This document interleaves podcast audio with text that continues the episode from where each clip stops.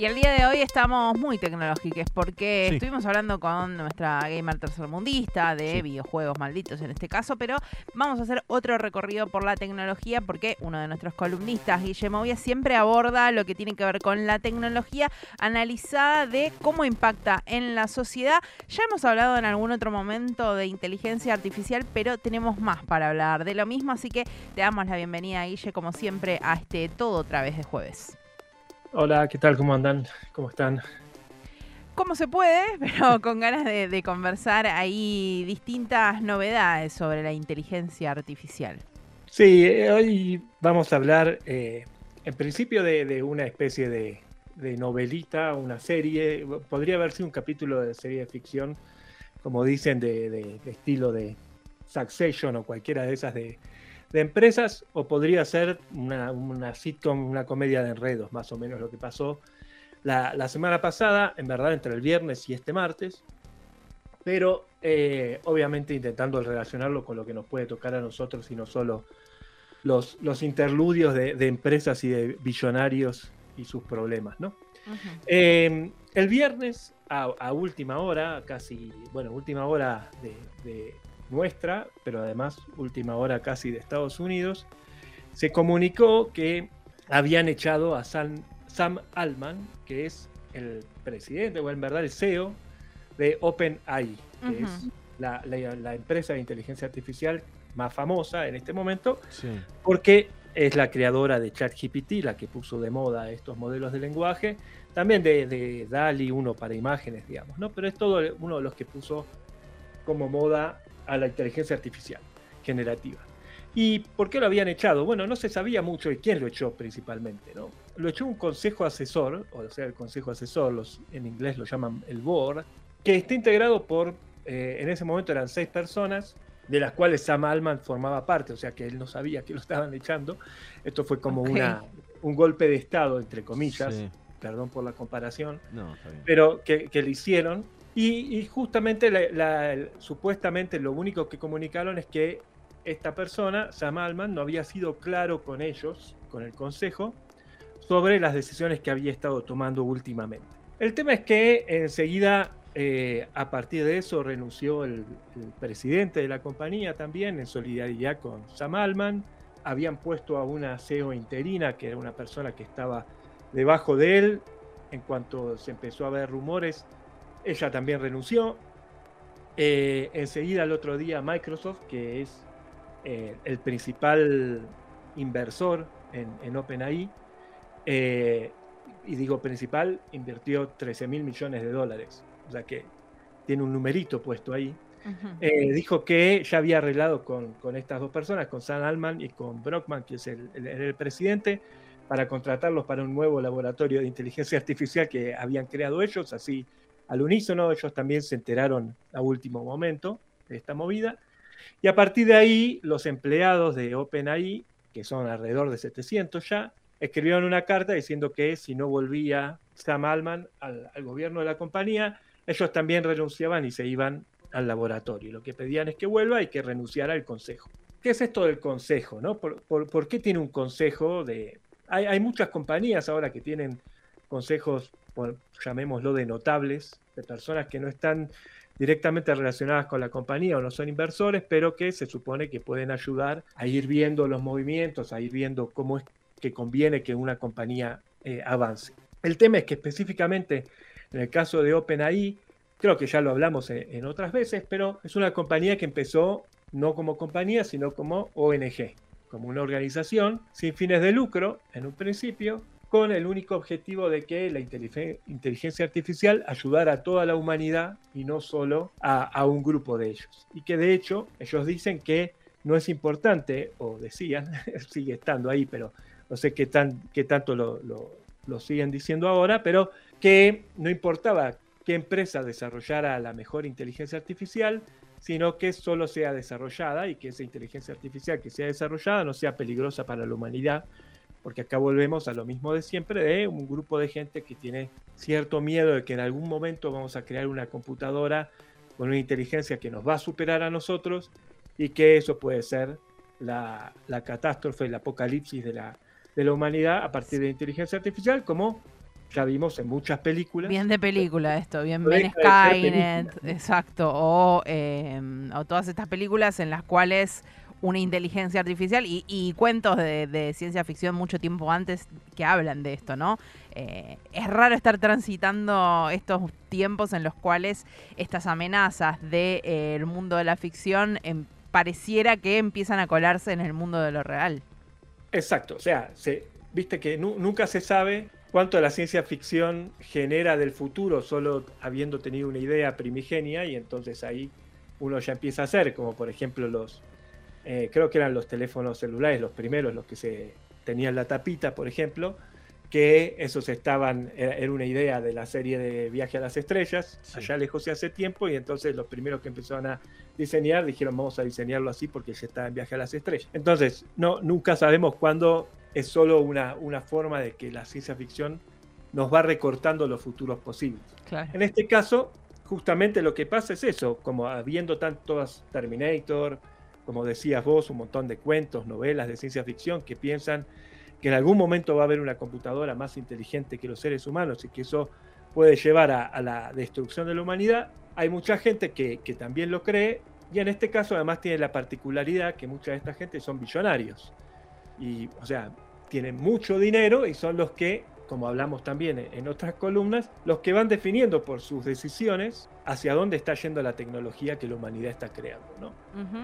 Entonces, en este caso, eh, una de las cosas que parece ser que pasó, porque no se sabe todavía muy bien, no está todo muy claro por qué fue que, lo echaron en su momento, bueno, ya volvió, ¿no? Ya ahora, ayer, el martes, como decía, ya lo, pusieron de nuevo en órdenes en, en OpenAI desmembraron al consejo ese que estaba ahí y pusieron otra gente en el consejo.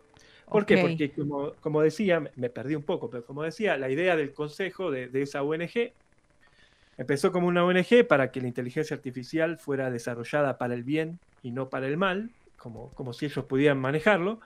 Y en, su momento Sam, Sam Alman dijo, bueno, pero necesitamos inversiones, entonces vamos a crear una compañía con fines de lucro, que es la que maneja él, pero la, versión sin fines de lucro siempre va a tener la posibilidad de echarme si yo me estoy yendo por el lado incorrecto. Pues, supuestamente tenía la, parte altruista, tenía la, posibilidad de, de, echarlo o echar a cualquier otro presidente de la compañía que ellos creyeran que no estaba llevando a la compañía hacia el bien de la humanidad, sino hacia otro tipo de bien, aunque sea económico. Ok. Y en este caso fue lo que pasó. Lo, que dicen muchos es, bueno, tanto poder no tenía porque obviamente ante la, entre comillas, rebelión, por llamarlo de alguna manera, parecen palabras muy fuertes para lo que es una compañía y un consejo, pero bueno, supongamos la rebelión de los empleados tuvieron que volver a ponerlo y tuvieron que desmembrar el consejo. El tema es que a lo que voy, que me parece más importante o más interesante,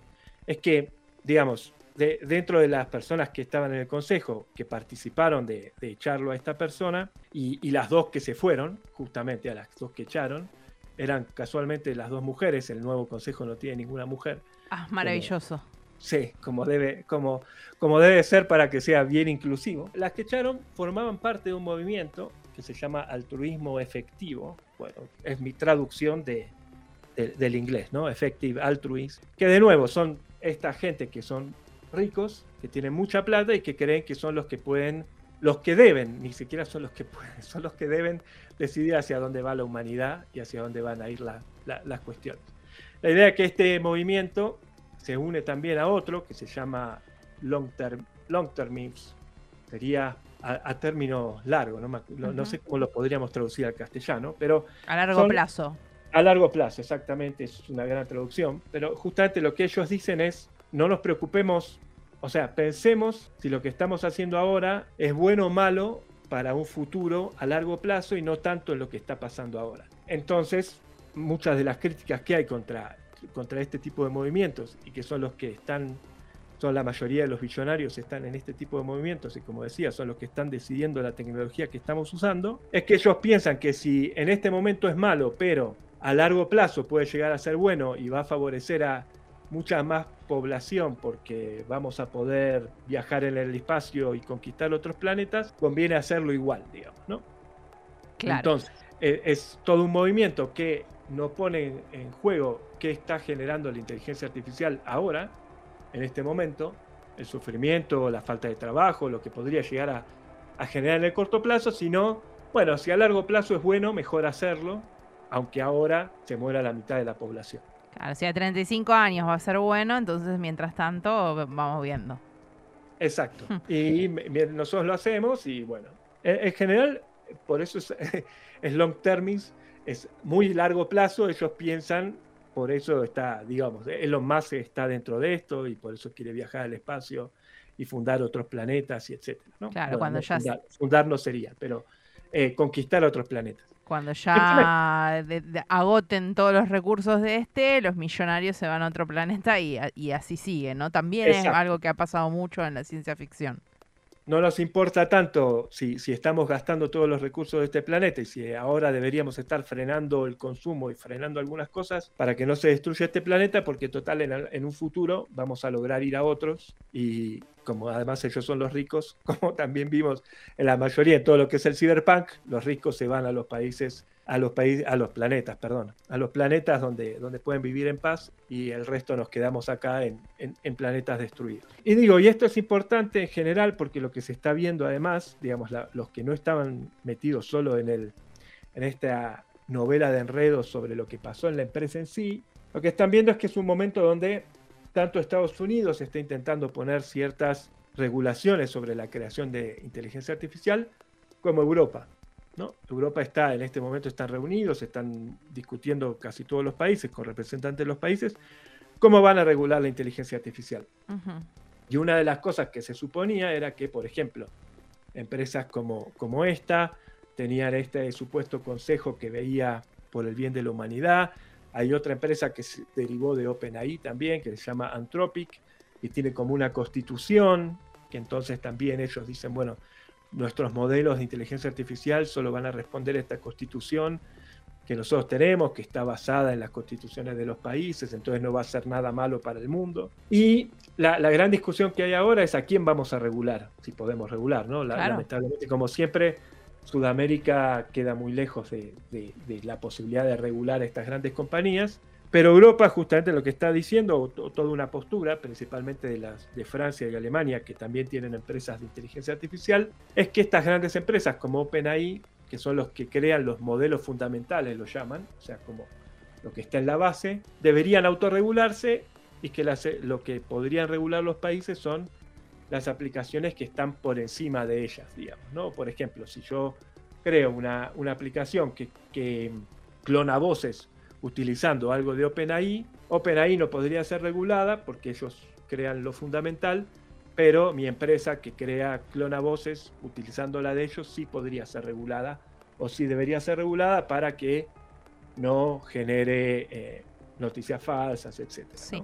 Ahí me pregunto algo porque digo esto, ¿quiénes deciden sobre esto? Porque una empresa obviamente que va a pensar en términos de ganancia, de generar dinero, por más que tengan este tipo de consejos que supuestamente eh, está formado por altruistas, bueno, vemos que son millonarios. Digo, son decisiones que impactan en la humanidad toda cuando hablamos de algo tan, un, concepto que ya vemos cómo va avanzando de inteligencia artificial, digo, tomando como modelo estas distintas películas y material de ciencia ficción, ahí ya vemos como un, como efectos extremos, pero en el medio también hay pérdidas de laburo, digo, también se estuvo discutiendo, esto lo hablamos en otro momento que estuvimos hablando de eh, estas huelgas de escritores y escritoras, por ejemplo, porque decían, bueno, eh, cargan toda nuestra información a un modelo de inteligencia artificial y después eso escribe con nuestro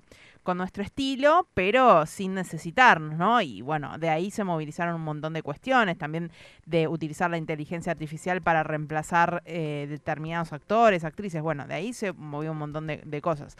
Digo, hay gran impacto de las inteligencias artificiales en el trabajo de la humanidad toda. ¿Cómo hacemos para que eso no quede en manos de empresas privadas que buscan ganancia? Exacto, y, y en verdad ese es como sería o es, está siendo la discusión que debería estar eh, en estos momentos. En, como decía, lamentablemente nosotros desde el sur global poco podemos hacer porque no solemos tener a estas empresas eh, en nuestro espacio y además, en general, como bien decías vos, muchas tienen en algunos casos más recursos que los países que pueden tener, digamos, ¿no? O sea, solo pensemos que Microsoft eh, invirtió 13 mil millones de dólares en esta empresa, que de hecho lo, primero que dijo el, CEO de Microsoft ahora es, no queremos que nos vuelva a pasar esto como una decisión de un consejo un viernes a la noche que nos pueda modificar lo que nosotros invertimos, así que vamos a presionar para que el consejo deje de pensar en estas cosas y, nos dejen a nosotros la, forma de hacer plata, ¿no? Digamos, ¿no? Mm. Pero, pero sí, eh, para mí ahí hay un tema muy, muy grande, sobre todo porque todavía no se sabe de qué forma pueden afectar algunos trabajos. Después tenemos, obviamente, gente como la que lamentablemente ganó en Argentina, que va a pensar que si hay una empresa, que una computadora que lo puede hacer mejor porque lo va a hacer un ser humano, digamos, ¿no? Eh, y entonces que se busque otro trabajo. Y, y, así vamos a empezar a tener un montón de ese discurso también, de si hay una computadora que lo puede hacer mejor, con, todas las comillas del caso, que lo hagan las computadoras. ¿Por qué le voy a pagar a una persona? ¿Por qué voy a mantener a un dibujante si me lo puede hacer una computadora? Claro. Claramente son, son discusiones que, van a venir y que tienen que ver con, con el poder que están teniendo determinadas compañías y que de hecho, volviendo a las novelas de ciencia ficción, en general todas esas novelas de ciencia ficción, películas, siempre habla que ya no había tantos países como grandes empresas, ¿no? Siendo las dueñas del planeta. de esas tecnocracias. Exacto. Guille, como siempre, un gusto hablar con vos y seguir pensando estas temáticas que, bueno, cada vez eh, pasan a ser menos de un terreno de la ciencia ficción y pasan a ser más del terreno de lo real y de las problemáticas que tienen que ver con cómo nos afecta a la humanidad. Así que gracias por permitirnos seguir pensando. De nada, nos vemos, hablamos. Un abrazo. Pasaba Guillermo Movia en su columna de tecnología. Mucha inteligencia artificial, poca inteligencia natural. ¿Dónde es la humanidad hacia, hacia la cual estamos caminando? No lo sabemos, pero vamos a seguir intentando hacerlo todo otra vez.